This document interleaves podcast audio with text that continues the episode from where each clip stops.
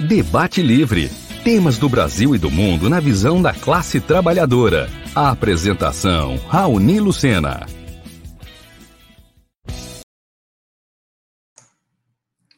Olá, boa noite a todos. Sejam muito bem-vindos ao programa Debate Livre. Hoje é dia 13 de abril, são 19 horas e 31 minutos. O programa vai ao ar pelo Facebook e YouTube da Web Rádio Censura Livre, a voz da classe trabalhadora. E também em horários alternativos na programação da nossa web rádio, que você pode acessar no site www.clwebradio.com, www.clwebradio.com, é, baixando o aplicativo exclusivo da nossa emissora ou através do aplicativo Rádiosnet. Desde já pedimos que dê aquele apoio, curta nossa página no Facebook, segue a gente no Instagram, no YouTube você sabe, clica lá no joinha para receber, é, para se inscrever no canal e ativa o sininho para receber as notificações. No programa de hoje, vamos conversar com Luiz Carlos Machado, que é professor da rede pública do Rio e do movimento Reviravolta na Educação. E nós vamos conversar com ele sobre o retorno das aulas presenciais no Rio, justamente agora, é, no pior momento da pandemia. Né? Lembrando que a Web Rádio precisa da sua ajuda para se manter.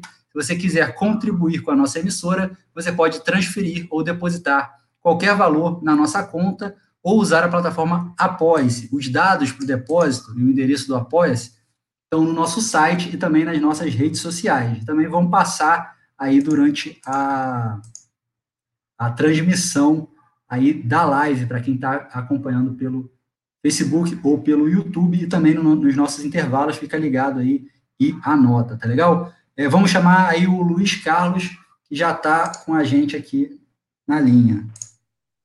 Boa noite, Luiz, tudo bem? Boa noite, Raoni. Obrigado aí pelo convite. Boa noite a todos que nos assistem. E parabenizar a iniciativa da, da Web Rádio Censura Livre. Tem um trabalho impressionante, muito importante para a classe trabalhadora, né? Valeu. Já tem um pessoal aqui acompanhando a gente pela, pela live do Facebook. Eu pedi para vocês que estão acompanhando já curte aí, já dá o joinha, que aí já ajuda também no engajamento, pode deixar sua pergunta, seu comentário aqui, que na medida do possível a gente vai trazendo aqui para as considerações do Luiz. É, primeiro, Luiz, eu queria começar essa conversa é, indo direto na questão, que é, é, parece que é inegável né, que esse tempo sem as aulas presenciais, sem as escolas abertas, tem um impacto negativo aí sobre as crianças e jovens. É, eu acredito que ninguém duvide disso. O que, que você pensa a respeito? Qual o tamanho desse impacto? Aí isso foi é inegável, né? A gente vê como as nossas crianças sofrem do ponto de vista psicológico é, e mostrou também a importância da escola é, na sociedade, né? Então, desde a segurança alimentar, ou seja, milhares e milhares de crianças no nosso país afora, a única refeição saudável que ela tem, às vezes a única refeição que ela tem é a refeição que ela faz na escola. É, então tem toda uma preocupação em torno a isso. Então, com as escolas fechadas, é, essa é uma preocupação que ficou latente. É, todo problema é, emocional que as crianças, por, estar, por estarem em casa ou estarem em condições, é, por não conseguirem estar nas escolas por esse momento tão delicado, demonstra é, o quanto afeta elas, né? Então, tem uma série de estudos e pesquisas que indicam é, o agravamento, o aprofundamento de problemas psicológicos nas crianças, ou mesmo uma série de acidentes que são elevados justamente por não ter o espaço da escola, onde as, crianças estariam na escola, né? E hoje, por ter uma boa parte das escolas ainda estarem fechadas, o debate que a gente vai entrar depois, na né, polêmica, se abre ou não abre, é, mas por conta desse momento aí complicado que a gente vive na sociedade, a gente vê uma série de consequências que são muito complicadas, é, desde o ponto de vista mais imediato, né, a questão é, do problema alimentar, desde a questão psicológica, é, passando pela questão também pedagógica. É, tem também estudos que indicam que esse déficit pedagógico, educacional que a gente vai ter por causa das escolas fechadas, ele vai durar anos para ser é, restabelecido. Então, assim, é um momento muito complicado, muito delicado. É, os principais, é, o principal ator aí que sofre, de fato, são os nossos jovens, são, são as nossas crianças, mas o conjunto da sociedade também sofre, né? Os profissionais de educação, os responsáveis, né? A comunidade escolar como um, como um todo. É, mas é um momento muito delicado e a gente tem que debruçar sobre esse momento delicado para entender como a gente dá resposta a esse momento é, sem oba-oba. Então, a gente sabe que não é o melhor dos mundos, não é o cenário favorável. Acho que não tem um profissional da educação, pelo menos não que eu conheça, que gostaria de manter as escolas fechadas, mas é um momento complicado e todos saem perdendo, mas é enfim, é um momento que a gente vive de pandemia, a gente tem que dar uma resposta concreta para ela, para não perder mais vidas do que a gente já perdeu, do que a gente está perdendo nesse momento. E, Luiz, assim, o, o, movimento que você, que você faz parte, né, que você, o, o Volta na Educação, assim como outros, vários outros movimentos, é, reivindicam a questão do, do, da quarentena geral, né, que o governo dê condições para que, de fato, haja a grande maioria das pessoas faça de fato isolamento social, é, mas a gente sabe que, infelizmente, é, pouquíssimos setores conseguiram fazer algum grau de isolamento social é, nessa pandemia. A educação foi um desses setores, né, que, é, por diversas razões, pela, pelas lutas que se deram tal, conseguiram é, garantir né, algum grau de, de isolamento social. É, então, assim, eu digo no seguinte sentido, nesse cenário que é, as escolas se mantêm fechadas, pelo menos em sua maioria, né? É, a maior parte. Mas o restante da, das, da, das cidades, da sociedade, está tudo funcionando quase que normal, né? Não seria uma, uma contradição, né? É, exigir ou reivindicar que as escolas permaneçam fechadas quando a gente olha ao redor e fala, caramba, tá tudo abrindo, né? Quando o Cláudio Castro fala que vai tomar uma medida rigorosa, diz que o bar não pode abrir depois das 11. Olha, esse debate, talvez, para aqueles que defendem a manutenção da escola fechada nesse período, seja o debate mais importante é, de conversar com os, os, trabalhadores de outras categorias. Porque o debate da escola fechada ele não é um debate só dos profissionais de educação. E quando ele se fecha só entre os profissionais de educação, acaba que vira um erro e dá margem para que os governantes possam nos dividir. E essa é a missão deles, né? Eles querem nos dividir para impor um clima de normalidade, quando não existe clima de normalidade no país há mais de um ano, desde que começou a pandemia, e que no último período, nas últimas semanas, a gente viu um aprofundamento e vive hoje o pior momento da pandemia. Semana passada a gente teve dois, três, quatro dias com mais de quatro mil mortes. Então, assim, esse debate do que, que abre e o que, que fecha é fundamental entre os, discutir entre os trabalhadores. Vou, eu, eu ajudei a divulgar aqui o programa, né? É, a, a, chamada do programa. E na chamada do programa teve um conhecido meu que ele é trabalhador do setor é, naval, um operário demitido, porque o setor naval no estado do Rio de Janeiro foi praticamente dizimado desde a época do governo do PT, depois veio o governo Temer, o governo Bolsonaro, e só aprofundou isso aí e ele falou o seguinte: eu tenho discordância é, dessa tese de que não pode ter escola presencial enquanto o transporte segue funcionando normalmente, superlotado, o comércio segue funcionando, ou seja, todos os setores da economia funcionando. Então, eu discordo dessa tese de que as escolas têm que se manter fechadas. E essa, esse questionamento é um questionamento muito válido. E os profissionais de educação tem que ter muita noção de fazer esse debate, porque não pode ser a reivindicação do a farinha pouco, meu pirão primeiro. Isso depois vai se desdobrar em outros debates também, inclusive na questão da vacina. Mas por que, que eu estou falando isso? Porque hoje, as escolas fechadas, ela é o germe, ela é uma pequena parte da reivindicação que a gente faz de lockdown nacional. Então, essa reivindicação ela tem que ajudar a somar e não a dividir os trabalhadores diante dos ataques dos governos. Isso é muito importante. Por que, eu estou dizendo isso? Porque não adianta a gente reivindicar que as escolas permaneçam fechadas e não ter respostas concretas para o conjunto dos trabalhadores. Porque à medida que a gente não dá uma resposta para o conjunto dos trabalhadores, o sentimento que fica é: não, então está funcionando tudo, tem que funcionar as escolas também. É, nós achamos que, não, nós temos que unificar os trabalhadores. E por isso, por isso a gente tem uma série de, de, de consignas, uma série de palavras de ordem, uma série de medidas que a gente acha que tem que ser adotadas para atacar a pandemia, ou seja, de fato enfrentar a pandemia, e que seja possível, no enfrentamento à, à pandemia, a gente sair com menos abate, certo? Menos número de contágios, menos número de mortes. Para isso, a ciência, até agora, tem poucas saídas. A primeira dela é a vacinação em massa, que infelizmente aqui no país e no conjunto do mundo, em geral, está andando muito devagar a conta gotas. Aqui no Brasil, a gente mal chegou aos 10% da população vacinada com a primeira dose. E essa é a resolução da pandemia. É a gente vacinar mais de 70% da população. Isso não está sendo feito de forma agilizada. E aqui nós temos que nomear os culpados de por que, que a vacinação não está andando. Aqui no país, em primeiro lugar, do governo Bolsonaro, que é um governo negacionista, desde lá do início, foi contra a vacina, se negou a negociar com as empresas para ter a vacina. Quem dirá pensar numa política que combate o lucro das empresas? Hoje a gente, por exemplo, podia estar quebrando a patente das vacinas e podendo produzir em massa e fazer a aplicação da vacina em massa.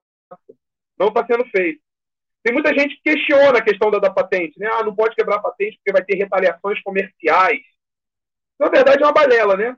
Na verdade, o que está acontecendo agora nesse momento para não ter quebra de patente é um respeito, ou um, um capachismo, digamos assim, os governos puxa-sacos, que não querem se enfrentar com os lucros dos grandes empresários das farmacêuticas.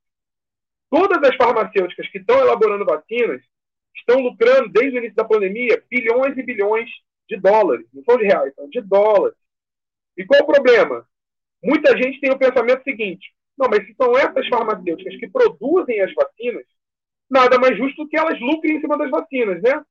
Primeiro, aqui na minha opinião, o que está acima de tudo é a questão da vida. E segundo, isso é uma balela. Por quê? Porque, na verdade, a maior, boa parte do dinheiro que vai para a produção da pesquisa dessas vacinas vem de fundo público, vem dos governos, ou seja, vem do bolso dos trabalhadores, dos impostos e etc. Então, a quebra das patentes nesse momento era justamente para dar uma solução para os trabalhadores que estão morrendo aos milhares diariamente. Essa deve ser, ser a primeira saída aventada por todos os governos do mundo. Mas está acontecendo nesse, nesse exato momento, não só no Brasil, mas no mundo, é um apartheid de vacinas. Quase 80% das vacinas já produzidas até agora estão nas mãos dos 10 países mais ricos do mundo. Ou seja, quem tem dinheiro compra, quem não tem dinheiro entra na fila e espera morrendo. Nós achamos que tem que ser o contrário. A vacina tem que ser produzida em capacidade tal para a gente conseguir imunizar 70% da população mundial, e é assim também nos países, para que a gente possa exterminar a pandemia, porque à medida que a gente não consegue vencer a pandemia, há a possibilidade da mutação dos vírus, como a gente viu aqui no Brasil, a nova cepa, que tem um, um, uma potencialidade, uma letalidade muito maior. E à medida que a gente não consegue imunizar a população, a tendência é que as mutações venham e que as próprias vacinas possam ser superadas, ou seja, elas podem não dar mais respostas que dão hoje de eficácia. Mas para chegar a essa vacinação, a gente precisa ter uma medida que é fundamental, que é o isolamento social. Nós precisamos de um lockdown nacional. Esse, essa foi a única saída até agora que a ciência viu de diminuir o contágio. Então é preciso ter o isolamento social fortíssimo, a quarentena. Só que para a gente, para ter quarentena, não adianta falar para a pessoa, ó, oh, vai para casa. Porque a pessoa vai perguntar, tá bom, como é que eu me alimento, como é que eu me visto, como é que eu pago minhas contas. E são dúvidas coerentes. Como é que as pessoas vão sobreviver? Nesse sentido, a gente acha que tem que ter, por parte dos governos, garantia de, de renda e de manutenção de emprego. O país está afundando, tanto no número de pessoas com fome, tanto do ponto de vista do desemprego, formal e informal. E é possível garantir essas medidas. Só para vocês terem noção, em março do ano passado, que foi quando começou a pandemia, o governo Bolsonaro, junto com o Mourão, Paulo Guedes, etc., deu de uma só vez 1,2 trilhão de reais para os bancos. De uma só vez. Esse dinheiro daria para pagar mais de dois anos de auxílio emergencial a 600 reais. O país paga de, é, dívida pública, que na verdade é um mecanismo de transferência do dinheiro, da riqueza que o país produz, direto para os banqueiros e grandes empresários, cerca de 5 trilhões de reais. Esse dinheiro seria suficiente para auxílio emergencial, seria tranquilamente daria para todo o investimento de insumos, máscaras, oxigênio, é, estrutura para UTI, para conseguir enfrentar a pandemia. Hoje a gente tem gente morrendo na fila de hospital. Ou seja, o cara nem chega a ser entubado, a pessoa nem chega a ser entubada, ela morre antes. Tem dinheiro para isso. Qual, qual o problema? É que os governos têm outra prioridade. A prioridade é manter o lucro dos grandes empresários. Por isso, nesse sentido, na minha opinião, tem uma medida que antecede essas todas aí, que é derrubar o governo de plantão, porque o governo de plantão não coloca isso, não coloca a riqueza do país a serviço dos trabalhadores e salvar suas vidas. E é nesse sentido aí que a manutenção das escolas fechadas ajuda nesse debate. Porque nós não queremos só que as escolas fiquem fechadas. Nós queremos, nesse momento, um lockdown nacional. Nós queremos que todos os setores da economia, a não ser os setores essenciais, ou seja, o setor de saúde, o setor da produção, que está produzindo máscara, oxigênio, é, a, a, produção dos alimentos, esses setores têm que ficar funcionando, porque esses setores dão, é o que fazem o, o alimento, o, o, o serviço chegar à nossa mesa. Mas todos os outros setores não essenciais têm que estar em isolamento social, até que se garanta a vacinação e imunize a população. Então, o fechamento da escola tem que estar a serviço disso, desse debate. Tá certo. O, sobre o lockdown, necessidade de isolamento social e tal, é, tem um debate tá na sociedade aí como um todo, que é a respeito da vacinação, né? Com o avanço da vacinação, mesmo muito, muito lento, né? Mas como as pessoas estão vendo que vai aos poucos está vacinando as pessoas, é, se tirou o peso do debate público sobre a questão do isolamento social, quarentena, lockdown, o nome que queira dar, né? É, inclusive, o, aquele, aquele biólogo que se tornou famoso aí é, por fazer muita divulgação científica na pandemia, que era o, que é o Atila, né, o Atila Lamarino, vi um vídeo dele muito interessante, que ele fala o seguinte, ó, vacina, você tem um prédio pegando fogo, ele faz uma analogia, né, um prédio pegando fogo, e o fogo está avançando muito rápido, andar por andar. A, a vacina é uma pintura anti-chamas. Então, beleza, tem que pintar. Onde o fogo não pegou ainda, é importante pintar. Mas emergencial agora é abafar esse fogo, né? Fazer, extinguir ele ou fazer com que ele diminua a velocidade, que é o isolamento social, né? Então, tá, pintando ali, então deixa o fogo correr. Né? É, ele faz essa analogia, eu acho muito interessante. Mas tem vários, vários comentários aqui sobre, é, sobre esse tema do auxílio e da, é, e do isolamento social. É, Sandra Vargas aqui está dando uma boa noite. Boa noite, Sandra. O Dirley Santos, ele fala que o debate é fundamental e é, coloca aqui a questão de, de uma quarentena por pelo menos 30 dias com auxílio emergencial digno é, e a reivindicação de vacina para todos. O Marcelo Loreto aí também parabeniza pelo debate. É, tem uma pessoa aqui, Luiz Machado, é você que fez o comentário não? É o... Você próprio? É outro Luiz. O Luiz Machado fala o auxílio emergencial, que já não era satisfatório quando era é, para dois membros da família, imagine agora que é para um só. Comente, por favor. É, eu, eu não estou por dentro dessa mudança na questão do auxílio. Você sabe, Luiz? Sei, sei sim. Pode comentar isso. Quer que eu comente logo as duas Pode ser, é, claro. Não, essa questão específica, o, o, o, governo ele terminou com o auxílio emergencial, né? Ele fez a última parcela lá no, no final do ano passado, início desse ano, e ficou todo um período, um debate se ia ter um novo auxílio emergencial ou não ia, né? É, nesse período aí de que teve esse debate, teve toda uma pressão da sociedade, e na verdade foi no momento em que a queda do Bolsonaro, é, a queda de popularidade deu uma aprofundada, e se retomou o debate de auxílio emergencial. Então, qual eram os, qual eram os moldes do antigo auxílio emergencial, o auxílio emergencial do ano passado? Seriam 600 reais, é, e que algumas pessoas, né, em especial mulheres, é, receberiam R$ 1.200, ou seja, quando não tivessem dois auxílios. Então, o auxílio chegou a ser R$ 1.200 no ano passado para algumas pessoas, em especial as mulheres trabalhadoras, mulheres é, que criam os filhos sozinhos, etc. Esse ano, reeditou o auxílio emergencial de forma ainda mais tacanha. Por que, que eu falo mais tacanha? Porque nós achamos que o auxílio emergencial tinha que ser, no mínimo, um salário mínimo. O salário mínimo ele serve para balizar alguma coisa, né? Então nós achamos que tinha que ser o mínimo isso. O governo já deu menos no ano passado. Foi 600 reais, podendo acumular, chegando a 1.200 reais. O de agora é estapafúrdio, porque pode ter a, a, possibilidade do auxílio chegar, o teto do auxílio é 375 reais. Para essa mesma pessoa que ano passado recebia 1.200, nesse momento pode estar recebendo 375 no máximo. 375 não paga nem uma cesta básica, Raoni. Nem uma cesta básica. Como é que a pessoa vai se manter em casa com 375 reais? E é bom porque tem todo um debate né, no setor mais reacionário que fala ah, essas pessoas aí não querem trabalhar.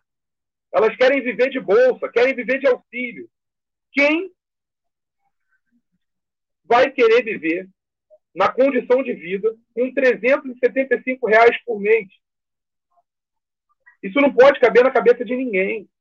Não é possível. É aquele mesmo debate lá das pessoas que vivem do Bolsa Família, que engravidam para ter um filho por causa do Bolsa Gente, não é assim. As pessoas recorrem a esse auxílio porque tem necessidade. Além de diminuir o auxílio, o valor do auxílio, diminuiu a quantidade de pessoas que podiam receber o auxílio. Então, vocês vejam, o Brasil está caminhando para um cenário de extrema miséria. O IBGE levantou ano passado é, o dado que era cerca de 20 milhões de pessoas passam fome no país. Esse ano nós temos que ver a pesquisa, que eu acho muito difícil que saia. Não sei se todo mundo sabe, mas o governo Bolsonaro fez um corte de 96% no orçamento do IBGE, que é justamente para não ter pesquisa nenhuma, nem de fome, nem de desemprego, nenhuma. Então, o Brasil caminha a passos largos para além da barbárie, do genocídio que a gente vive por causa da pandemia, que é sim é um problema de um vírus, mas que a consequência da falta de cuidado do governo, da falta de tratamento do governo, é um problema social, é um problema político. Então nós caminhamos com a barbárie no Brasil, em todos os sentidos, sanitário, econômico social. E precisamos dar resposta para isso. Nesse marco, eu reafirmo, acho que as três medidas que a gente tem que ter é vacinação em massa, lockdown nacional para garantir o isolamento social, até essa vacinação consiga imunizar pelo menos 70% da população. Um lockdown de 30 dias seria um primeiro passo e garantia concreta da condição de vida das pessoas, que é auxílio emergencial, no mínimo de 600 reais, que volte de 600 reais, manutenção dos empregos, as empresas que as grandes empresas devem ser estatizadas e colocadas sob controle dos trabalhadores. Se você não tem condição de manter a empresa, coloca na mão dos trabalhadores. Tenho certeza que os trabalhadores vão conseguir gerir, gerir aquela empresa. E tem que ter isenção de taxa. Isenção de luz, de água, de gás, de internet. Aqui é outro elemento, por exemplo, com o tema da escola. Boa parte dos nossos alunos hoje não fazem as aulas remotas porque não tem internet em casa. Esse é um grande problema hoje que a gente enfrenta na questão da educação e das escolas fechadas. Então é isso. Sobre a questão da vacinação, esse é outro debate espinhoso, que é, é aquela frase que eu usei no agora há pouco. Quando a farinha, é pouco, a tendência é que a turma queira o seu pirão primeiro. Então, o problema hoje é nós não temos vacina suficiente para todo mundo. Então, o que nos unifica é a vacinação em massa, é a quebra das patentes. Tem que ter vacina para vacinar todo mundo. E abriu-se um debate partir dos governos, é bom que diga isso, de colocar os profissionais da educação como prioridade. E por que, que existe esse debate? Porque, na verdade, eles querem a todo custo o retorno das aulas presenciais. E olho, mesmo que tenha vacinação com prioridade para os profissionais de educação, eles vão querer retornar presencialmente, como já estão retornando, mesmo sem a vacina. E qual o problema aqui que eu acho que esse debate é um engodo? Beleza, que os profissionais de educação. Vamos imaginar essa situação. Que os profissionais de educação vacinem e voltem às aulas. Pode ser que os profissionais de educação fiquem imunizados, fiquem imunes à doença. Qual o problema? A escola é um local de aglomeração por excelência. E a escola, nós, falamos, a escola é um lugar da educação. Educação é sociabilidade, é interação, é afetividade. Eu, até ano passado, é, ano passado teve aula remota o ano inteiro, praticamente, mas eu trabalhava com, com Fundamental 1. São crianças de 6, 7 a 11 anos de idade. Não existe possibilidade de aula presencial com essa faixa etária sem que as crianças se encostem, se abracem, troquem afetividade. E isso não é ruim, isso é parte da educação. As crianças aprendem com essa interação social. O que o governo está falando, quando fala que vai colocar protocolos, é que ele vai tentar, de alguma forma, minimizar os riscos. E os protocolos, em determinados momentos, eles servem para minimizar o risco. O que, que não está garantido? Que não vai haver contágio. Isso ninguém pode garantir. A ciência não garante.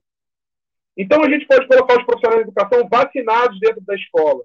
Que ainda assim, esse profissional de educação que está imune, ele pode contrair o vírus, ele pode se contaminar com o vírus na escola, ele pode ir para casa e aí vai pegar o transporte lotado, como as pessoas estão dizendo, que é um absurdo o jeito que está o transporte nas, nas cidades do país afora, e contaminar outras pessoas.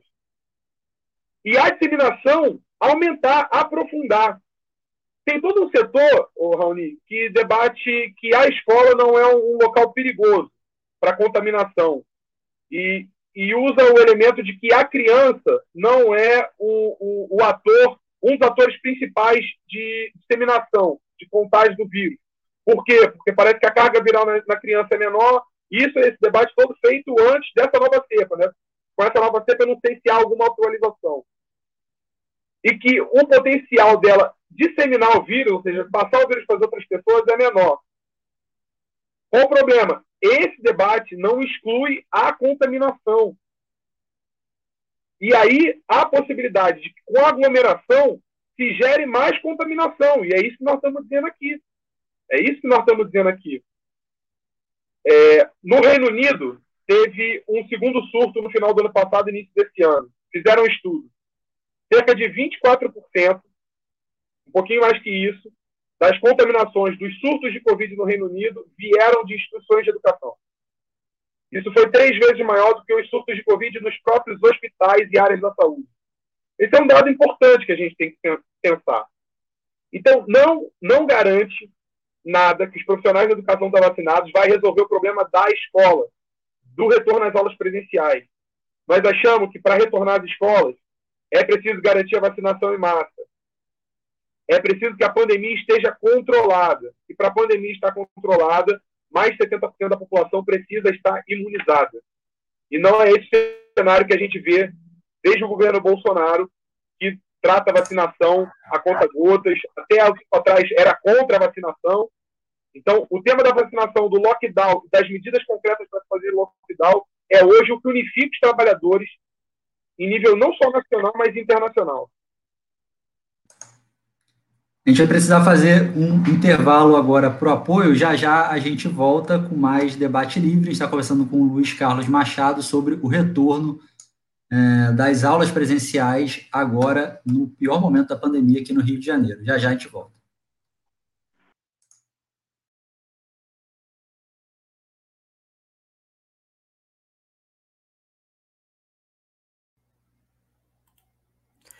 Sintonize a programação da Web Rádio Censura Livre pelo site www.clwebradio.com ou pelos aplicativos de rádio online para celular e tablet e também em Smart TV. Ouça ao vivo, mas também a exibição em horários alternativos, reprise e reapresentações. Acompanhe também a live ao vivo na página da Web Rádio Censura Livre, no Facebook ou pelo canal do YouTube. Não deixe de dar seu like e compartilhar com os amigos nas redes sociais. Assista ainda no Facebook e no YouTube as edições anteriores. Procure-nos no YouTube em youtube.com barra c barra censura livre e se inscreva no canal. Não deixe de clicar no sininho para receber as notificações de novos vídeos. Web Rádio Censura Livre, a voz da classe trabalhadora. Para manter o projeto da Web Rádio Censura Livre, buscamos apoio financeiro mensal ou doações regulares dos ouvintes, já que não temos anunciantes, não temos propagandas de empresa e não recebemos recursos de partidos e políticos. Seja um apoiador regular e ouça nosso agradecimento no ar durante a transmissão de nossos programas. Seu apoio é muito importante para nós. E os apoiadores recebem prestação de contas mensal. Temos uma vaquinha virtual permanente. Para apoiar, acesse aqui https dois pontos barra barra apoia.c barra CL Web Rádio. O nosso muito obrigado. Web Rádio Censura Livre, a voz da classe trabalhadora. Mais de 300 mil mortes. Pais, mães, avós, filhos. O governo federal debocha do nosso sofrimento e boicota a vacina. Ele está sufocando o país com a conivência de políticos e da justiça. Chega! O Brasil pode sim fazer lockdown. É preciso taxar os ricos e dar auxílio aos mais pobres e pequenos comerciantes. Vacina para todos já. É hora de colocar para fora esse governo. CSP com lutas. Jornalismo, debate sobre temas que você normalmente não encontra na mídia convencional, participação popular, música de qualidade e muito mais. Web Rádio Censura Livre, a voz da classe trabalhadora. Você está ouvindo o programa Debate Livre, os principais temas do Brasil e do mundo na visão da classe trabalhadora. Apresentação: Raoni Lucena. Ouça o programa pelo site www.clwebradio.com ou pelo seu aplicativo de rádio online, sempre sintonizando a Web Rádio Censura Livre. Acompanhe as lives pelo Facebook ou pelo YouTube da Web Rádio Censura Livre. Estamos de volta com o programa Debate Livre, aqui pela Web Rádio Censura Livre. Você que está acompanhando pelo Facebook ou YouTube, a gente pede para deixar o joinha aí, deixa seu like, que ajuda bastante aqui no engajamento. Estamos conversando com o Luiz Carlos Machado, do movimento Reviravolta na Educação, sobre o retorno das aulas é, presenciais no Rio de Janeiro, agora no pior momento da pandemia. É, Luísa, uma questão aí que é, queria que você comentasse como que isso bateu na categoria. É, essas notícias aí do Cláudio Castro, né, o governador em exercício, é, primeiro fazendo festa lá de aniversário em Itaipava, na região serrana, e depois fazendo uma inauguração de, de um. É, nem lembro do que, de algum equipamento público que ele inaugurou, que também reuniu várias pessoas. É, como é que isso bateu aí na categoria? Ao mesmo tempo que, que, que diz que tem que ter medidas mais restritivas, né? faz toda uma encenação em relação a isso, mas promove sem nenhuma necessidade esse tipo de atividade? É um escárnio, né, Ron? É um escárnio. É, teve todo um debate lá, que até o Eduardo Paes, que é prefeito do Rio, tentou se arvorar como defensor da ciência, chamando de castrofolia, né? Eu acho que Castro é, é até um nome bacana para a gente chamar. É, apesar do Eduardo Paes também ser um hipócrita e não defender o lockdown, inclusive no tema da educação da escola da escola fechada, o Eduardo Paes, o, o, o Cláudio Castro disse que nesse tema estava junto com o Eduardo Paes, as escolas tinham que ser as últimas a fechar e as primeiras a abrirem. Então, o Cláudio Castro fez foi, foi um escárnio. E reparem, ele para decidir o superferiado, ele fez uma reunião com os empresários, não, não qualquer empresário, com os grandes empresários que têm suas empresas aqui no estado do Rio. E aí, no meio desse superferiado, que na verdade não era superferiado, eles não quiseram chamar com o nome que deveria ser chamado, o nome que deveria ser chamado era lockdown. Era um lockdown de 10 dias. Era isso que estava sendo feito. O que deveria ser feito. Então ele chamou de superferiado. E aí, no meio do superferiado, ele faz uma festa. Com convidados, com aglomeração. Como a população de conjunto vê isso? É um escárnio. Esse tipo de coisa deveria servir para a gente ficar com mais, com mais raiva ainda.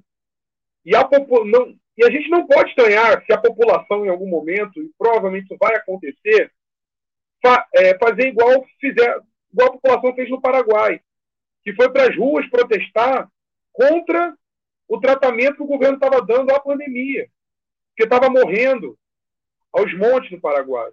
Então teve, teve mobilização, a população não viu outra forma de proteger suas vidas que não fosse indo para as ruas.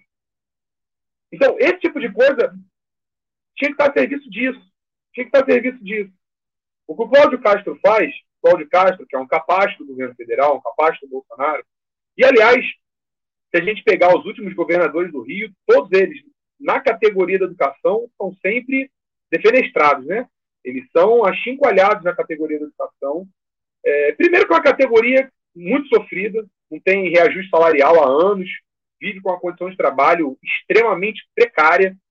Então, e é uma, uma certa continuidade, né? Aquele que parecia ser o diferente, que tinha um tom mais reacionário, que era o Witzel, quando chegou lá também, cedeu à própria corrupção, ao esquema de corrupção que já vinha montado há anos.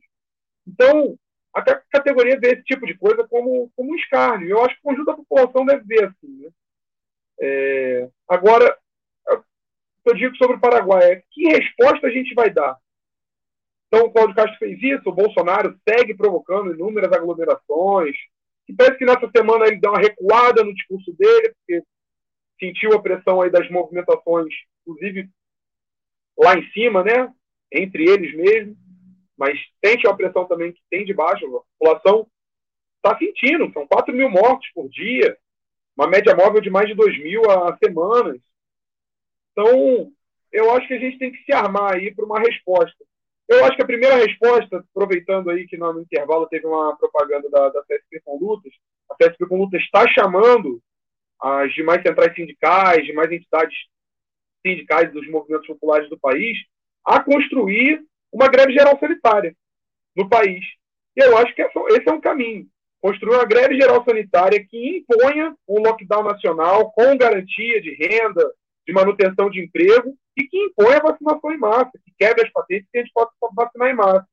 Eu acho que esse tipo de coisas que o Cláudio Castro fez, mas não só ele, se a gente for ver aí governadores e prefeitos do país afora, ele, ele, esse tipo de atitude tem que estar a serviço de ser gasolina no nosso fogo e de, da gente construir, arrancar para construir uma greve geral sanitária que impõe aos governos a vacinação em massa, o lockdown nacional e a garantia de manutenção de renda, de manutenção de emprego. É, tem várias outras participações aqui, da Sandra, do Romildo, do Marcelo Loreto. É, obrigado aí pela participação. É, tem uma questão que é, assim, depois que o, que o governador é, autorizou o retorno das atividades é, das aulas né, é, presenciais, ah, teve uma decisão da, da Justiça mandando suspender, e, se eu não me engano, dias depois, não sei se dois ou três dias depois, uma, uma decisão de, uma outra esfera da Justiça Superior é, suspendendo a suspensão, né, dizendo que está valendo sim a decisão do governador. Como, como, que a, como que a categoria foi reagindo a essas decisões da Justiça e como, como é que vocês estão vendo, é, você e o movimento que você faz parte, é, ver a Justiça nesse debate sobre sobre é, isolamento social, sobre retorno ou não das aulas presenciais? Como vocês veem a justiça nesse, nessa queda de braço? Então, boa questão, porque na verdade é, é importante a gente ver isso, como o judiciário atua. é, para a gente pensar, inclusive, como a gente vai fazer os debates, como a gente vai intervir, não só entre os profissionais de educação, mas no conjunto da sociedade. Me parece que hoje, que o tema das escolas, existe diferença entre a própria elite do país. É, a minha opinião é que tem setores dessa elite que ainda olham com muita desconfiança se tem que voltar ou não às aulas presenciais. O que me parece também é que a maior parte dessa elite já se decidiu por reabrir as escolas e retomar as aulas presenciais. Então, o judiciário reflete, eu acho, na minha, na minha opinião, o judiciário reflete essa disputa. E, no final das contas, a queda de braço foi ou está temporariamente vencida para o setor que é mais forte, o setor que quer que retome as aulas presenciais. Primeira coisa, eu acho que nós, trabalhadores, profissionais de educação, não podemos ter nenhum tipo de ilusão no judiciário, porque não vai vir daí é, as respostas concretas para resolver o problema da pandemia, ou seja, para resolver qualquer problema é, importante, estrutural da vida dos trabalhadores. Eu acho que essa é a primeira coisa. A segunda coisa, os movimentos que organizam os trabalhadores, sindicatos, movimentos populares, etc., tem que tomar muito cuidado nessa relação com o judiciário. Vou colocar uma opinião particular minha. Eu acho que é progressivo, nesse momento, sair uma opinião do judiciário, sair uma decisão do judiciário, que feche as escolas, que é, de, coloque a, a, decisão de não retomar as aulas presenciais. Qual o problema? No momento que está em debate, quando essa decisão sai do jeito que saiu, não sei se vocês lembram, mas saiu de uma decisão de plantão, saiu de um domingo para segunda. Ou seja, pegou todo mundo na segunda, meio despreparado. Isso, à medida que a gente não consegue construir esse debate de forma ampla na base da sociedade, com o conjunto dos trabalhadores e também com o conjunto dos profissionais da educação, especificamente, a tendência é que gere mais confusão e se fortaleça a ilusão nesse judiciário. Então, o que aconteceu naquela semana, na verdade, foi uma guerra de liminares, que foi vencida por quem tem mais força econômica e política. E a liminar final, até agora, foi a de manter as escolas é, reabertas, né? É, retomar a, as aulas presenciais. Então, na verdade, é uma disputa que está acontecendo no país afora. O que eu estou querendo dizer, dizer, com isso não é, é, menosprezar a decisão que vem da justiça. Eu estou querendo dizer o seguinte: nós, trabalhadores, só vamos ser vitorio, vitoriosos com as nossas próprias forças, com a nossa própria organização. E a nossa organização é que vai impor uma derrota tanto ao judiciário quanto ao legislativo e ao executivo, ou seja, a esse conjunto de instituições que existem hoje para defender os interesses dos grandes empresários, dos ricos e poderosos. Não vem daí nenhuma coisa boa de forma permanente para a gente. A gente vai ter que ficar ligado o tempo todo. Porque às vezes, quando eles dão um presente com uma mão, eles já estão retirando com a outra.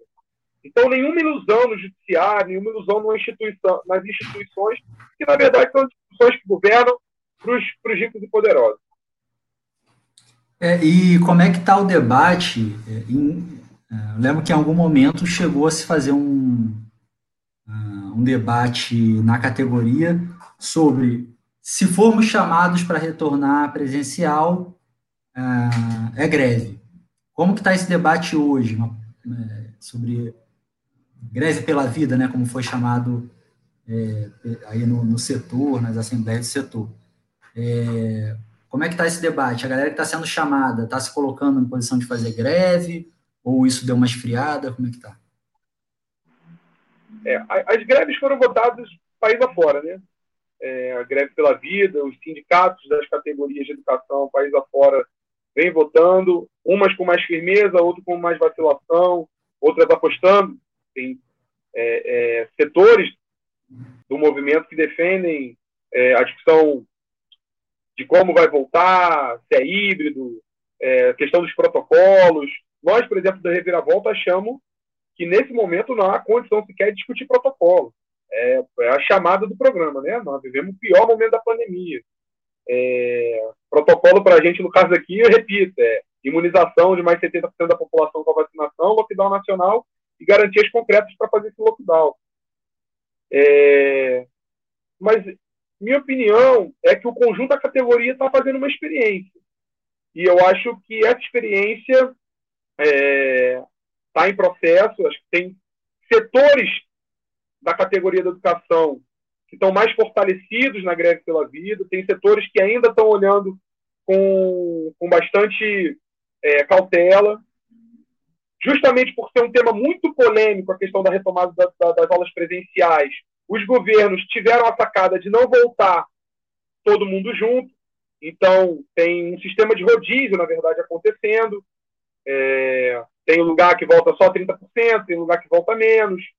É, com também a, a, a, o ensino híbrido, uma parte da aula remota, outra parte é presencial. Aí elencam elementos para tentar ser mais maleável nessa volta. Por exemplo, o governo do estado aqui, o Cláudio Castro, junto com, com o secretário da Educação, o Conte Bittencourt, impuseram um retorno, mas esse retorno é só para os alunos em situação de vulnerabilidade social, ou seja, aqueles que não têm condições de usar é, os serviços de internet em casa ou a própria questão da alimentação. Mas a gente vê que, mesmo entre a população, isso é tão polêmico que era esperado algo em torno de 70 a 80 mil alunos nas escolas em março, e esse número mal passou de 20 mil. Ou seja, tem uma, uma, uma, uma questão da população que é olhar para a realidade e pensar: não quero morrer, não quero que meus familiares morram. Então, nesse sentido, a, população, a, a categoria da educação, profissionais da educação, estão fazendo essa experiência. E qual o problema? É que, em parte, essa experiência também é muito dramática e desesperadora para a gente. Ó, semana passada, faleceu uma merendeira da Escola Municipal Jardim Gláucia, lá em Belfor Roxo. Vinha trabalhando há dias com dores no corpo e febre. Sequer fez, que a gente tem notícia, fez um exame de Covid. Provavelmente contaminou uma série de pessoas ao seu redor. Algumas semanas atrás, faleceu uma profissional de educação em Itaboraí, uma companheira que tinha cerca de 30 anos de idade e não tinha é, doença preexistente, não tinha comorbidade. Para a gente ver qual a experiência que a gente está levando nesse momento. Em minha opinião, é, uma das coisas que a gente pode fazer e deve fazer, os sindicatos da educação, os movimentos organizados da educação, é fazer um levantamento do número de mortes de profissionais de educação nesse período. Em especial nos períodos em que se reabriu as escolas, seja ou para as aulas presenciais, ou mesmo para os funcionários irem lá fazer algum tipo de atividade. Porque esse dado, na minha opinião, vai ser alarmante. Em geral, a gente não tem esse dado concreto. Tem algumas redes de educação que têm esses dados mais apurados e, e é desesperador o número de profissionais de educação que vieram a óbito por causa de Covid. Se você pega, por exemplo, está aqui no estado do Rio, né, aqui o, o, CEP, se você pega os grupos de Facebook das regionais e núcleos, são verdadeiros obituários. Cada dia é o informe de falecimento de um profissional de educação. Essa semana eu dou aula na rede municipal de Macaé. Essa semana morreu mais um profissional de Macaé. Há duas semanas atrás, morreram na mesma semana três profissionais de educação de Macaé. Inclusive, foi, foi decretado luto lá para a educação. Uhum. Nem aula remota a gente fez na última semana de março. Então, eu acho que a categoria está fazendo a experiência, tem um setor mais fortalecido. É muito importante que esse setor mais fortalecido na luta da greve pela vida trate o tema da não retomada presencial é, sem sectarismo, consiga dialogar com os setores que estão ainda querendo fazer essa experiência, por mais que essa experiência vá ser dolorosa, vai morrer pessoas. Os especialistas estão dizendo que em abril a gente vai chegar a 100 mil mortos. A gente pode chegar a mais, a quase 600 mil mortos em junho. Então, se a gente está num, num, num, momento em que os governos estão tentando retomar as aulas presencialmente, parte desses mortos que estão sendo especulados vai vir também do setor da educação, dos profissionais de educação, dos próprios alunos e da comunidade escolar de conjunto. Então, a palavra de ordem, a consigna de greve pela vida, a ação greve pela vida, ela é mais necessária do que nunca e é importante fortalecer ela. Os setores que estão mais à frente precisam ter essa, é, é, esse traquejo, de conseguir dialogar com os setores que ainda não entendem que essa é a necessidade do momento. Que essa é a necessidade do momento. É a greve pela vida, na verdade, é o lockdown para a educação, para a escola. E a gente precisa da escola também propagandear o lockdown nacional, que os outros setores trabalhadores tenham o direito de ficar em casa fazendo isolamento social para não morrer. É, temos várias participações aqui, muitos pelo Facebook, outros pelo YouTube. Se você está é, tá acompanhando a gente aí pelo Facebook e ainda não conhece o nosso canal do YouTube, vai lá no YouTube, procura lá Web Rádio Censura Livre e também se inscreve lá no nosso canal, que é que é mais novo, né, tem menos inscritos, mas se inscreve lá que é importante para a gente e é também é, fica até mais fácil de você acessar os programas anteriores, outros programas do canal, etc, tá bom? É, então acessa lá, é, se inscreve no canal do YouTube. Lembrando que essa entrevista completa, assim como todos os outros programas, vão estar disponíveis tanto no, no Facebook Watch quanto no YouTube quanto depois nos seus agregadores de podcast, Spotify, etc. Tá bom? É, tem uma pergunta aqui do, do Marcelo Loreto, que vou botar aqui na tela, para quem está acompanhando a imagem. É, ele fala, pergunta se o capitalismo tem condição, se tem condição de enfrentar essa pandemia no capitalismo. Eu achei propício aqui, porque você falou é, da quantidade de mortes, da situação calamitosa, e também fez referência, há alguns minutos atrás, sobre as manifestações é, no Paraguai. É, como é que é isso, né? É, o tema até da quebra da patente das vacinas, eu acho que dá, dá uma boa dimensão para a gente entrar nesse debate, porque é, se é uma pandemia mundial, o óbvio deveria ser né, um planejamento mundial da vacinação, dos planos de combate, etc. Só que o óbvio não, não é o que acontece no capitalismo. Né? O capitalismo não é, não é, é organizado para funcionar dessa forma. Então, o é, que, que, que você acha? Você acha que, de fato, a forma de organização social do mundo hoje capitalista é, ajuda a explicar a pandemia ter tomado essa dimensão que tomou? É, Rony, pô, eu acho que a pergunta do Marcelo foi importantíssima. Porque, na verdade, se tem uma conclusão que a gente pode chegar até aqui, é que o capitalismo não deu conta de enfrentar esse momento. São cerca de 3 milhões de mortes no mundo. E isso porque são números subnotificados. Uhum. Mas o funciona... entender o funcionamento do capitalismo é importante para entender a profundidade que chegou a crise sanitária que a gente vive mundialmente. Tem, tem algumas considerações, né? Tem gente que fala é, o, o, ministro, o primeiro-ministro britânico, o Boris Johnson, ele disse que a invenção da vacina é o sinal de que o capitalismo consegue, consegue dar provas, consegue dar resultados para enfrentar a, a pandemia, uhum. para enfrentar os, as dificuldades que aparecem. É, primeiro, na minha opinião, a invenção da vacina é, não tem nada a ver com o capitalismo. Se o capitalismo pudesse dar essa, essa, essa condição, essa vacina já teria sido elaborada há anos atrás. Eu não sei se todo mundo lembra, mas a gente teve um, um, uma epidemia de SARS, é, que é o, a mutação que chegou a ser Covid-19, teve, a gente teve uma epidemia lá em 2010, 2011, já não me lembro exa exatamente o ano. Essa epidemia ela foi controlada, uma epidemia basicamente no Sudeste Asiático, é, e ela não se expandiu, ela não virou uma pandemia. A partir dali, era possível pesquisar as mutações que sairiam daquele vírus e produzir vacinas para as mutações do, do vírus. Ou seja, era possível prever a Covid-19 e era possível produzir vacinas para a Covid-19 mesmo antes dela existir. Por que, que isso não foi feito? Essa é uma pergunta importante para contestar essa afirmação do primeiro do primeiro-ministro britânico. Não foi feito porque à medida que não tinha mercado para comprar, não existia por que produzir aquela vacina. E aí está uma lei importante do capitalismo, que é os capitalistas só produzem mercadorias à medida que eles vão ter lucro. É uma anarquia de mercado. Se para o capitalista ele vai lucrar produzindo chiclete, ele vai produzir chiclete. Não importa para ele que as pessoas estejam morrendo com falta de oxigênio, ou que o problema na pandemia é ter máscara para todos, máscara de qualidade, né? Se o que dá lucro para ele é produção de pirulito, ele vai produzir pirulito.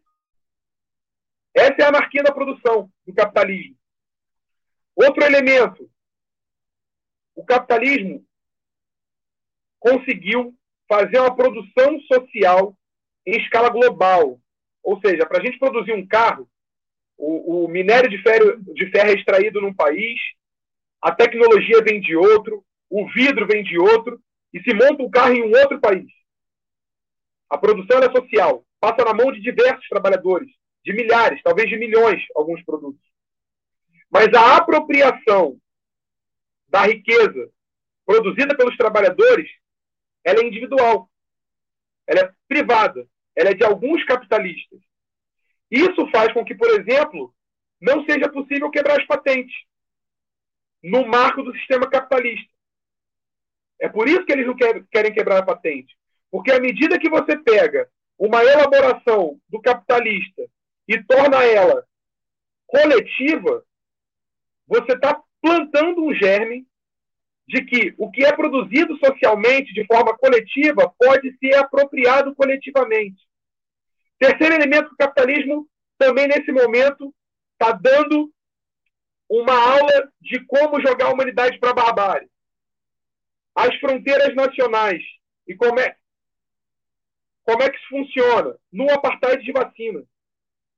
Ou seja, os principais países do mundo, os países mais ricos do mundo, conseguiram monopolizar a produção da vacina, as vacinas produzidas para si próprias. Só para vocês entenderem, o Canadá comprou uma quantidade de vacina que dá para uma a cada nove, tem nove vacinas, nove doses para cada pessoa do Canadá. São quatro doses para cada pessoa nos Estados Unidos. Se a gente pegar os principais países da Europa, Alemanha, França, Inglaterra, também é assim. Enquanto isso, tem população, tem país que provavelmente a vacina só vai chegar em 2022, 2023. E por que assim? Porque as nações mais ricas protegem as, os seus ricos e poderosos e colocam a imensa e esmagadora maioria da humanidade para sofrer. E quando alguns trabalhadores tentam buscar alguma esperança nesses países, eles são impedidos de entrar. E isso foi construído historicamente. Uma pergunta: a África é um país rico ou um país pobre? A, a, desculpa, a África é um continente rico ou um, continente pobre? A África é um continente extremamente rico. Mas quem saqueia, quem pega as riquezas da, do continente africano são as nações ricas, Estados Unidos, Canadá, as nações europeias, da Europa Ocidental. E o que sobra na África é a miséria e a barbárie. O que está acontecendo na pandemia é isso. Os países ricos se apropriam da riqueza, distribuem para a sua elite e uma parte disso acaba também indo para os setores da população mais pobre desses países e deixa a grande maioria, a imensa maioria, esmagadora maioria da população mundial a ver navios morrendo aos milhares. Ou seja, já são quase 3 milhões de mortos. Esse é o capitalismo hoje. E é esse sistema que a gente tem que dizer não, basta. Não é possível manter um sistema desse jeito, que não consegue garantir a vida. Há um tempo atrás, a gente falava, ah, o capitalismo não consegue garantir o emprego o capitalismo não consegue garantir a renda das pessoas. Hoje está categoricamente, tá, de forma emblemática, o capitalismo não consegue garantir a vida das pessoas. E a pandemia está aí para dizer que o capitalismo ele precisa ser superado. Os trabalhadores precisam se organizar para derrubar o capitalismo. Isso vai de país em país, mas ele só pode ser realizado em nível internacional e mundial. Então, portanto, é preciso um planejamento, inclusive, da pandemia mundial.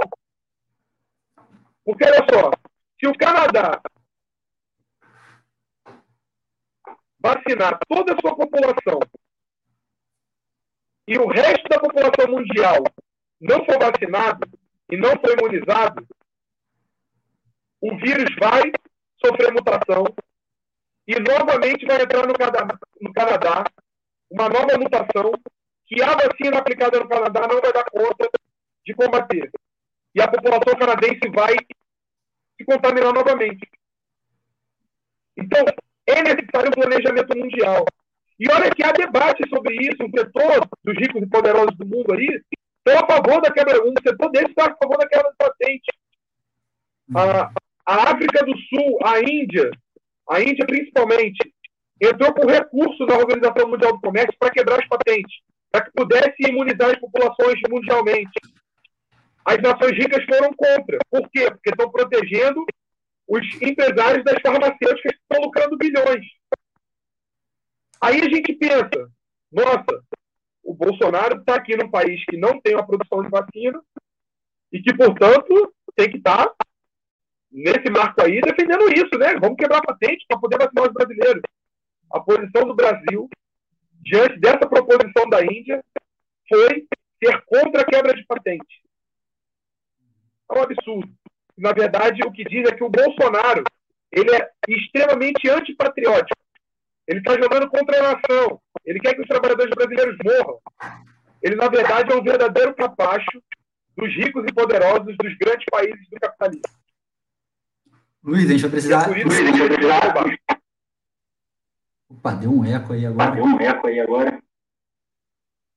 Você estava me ouvindo? Eu estou me ouvindo. Tá me ouvindo? Eu estou me ouvindo, Luiz. Estou sim, estou sim, Raoni. Você está me ouvindo normal? Você está me ouvindo normal? Normal. Tá, ok. Ah, é, ok. Direto aqui, então desculpa se eu... Então, desculpa. Então, mas a gente vai precisar então, encerrar. A gente vai precisar encerrar. Obrigado, Luiz, pela sua Obrigado, participação. Luiz, pela sua participação.